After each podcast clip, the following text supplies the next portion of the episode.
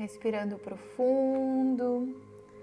Como dica, eu trago para vocês algo muito prático de fazer todos os dias, que é intencionar o dia e abençoar essa intenção, onde através de uma conexão nossa de centramento, onde a gente fala as palavras eu aqui agora.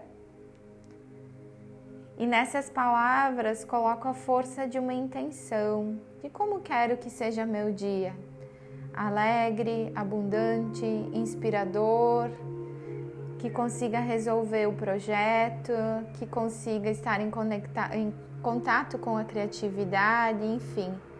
Cada um no seu sentir coloca uma intenção.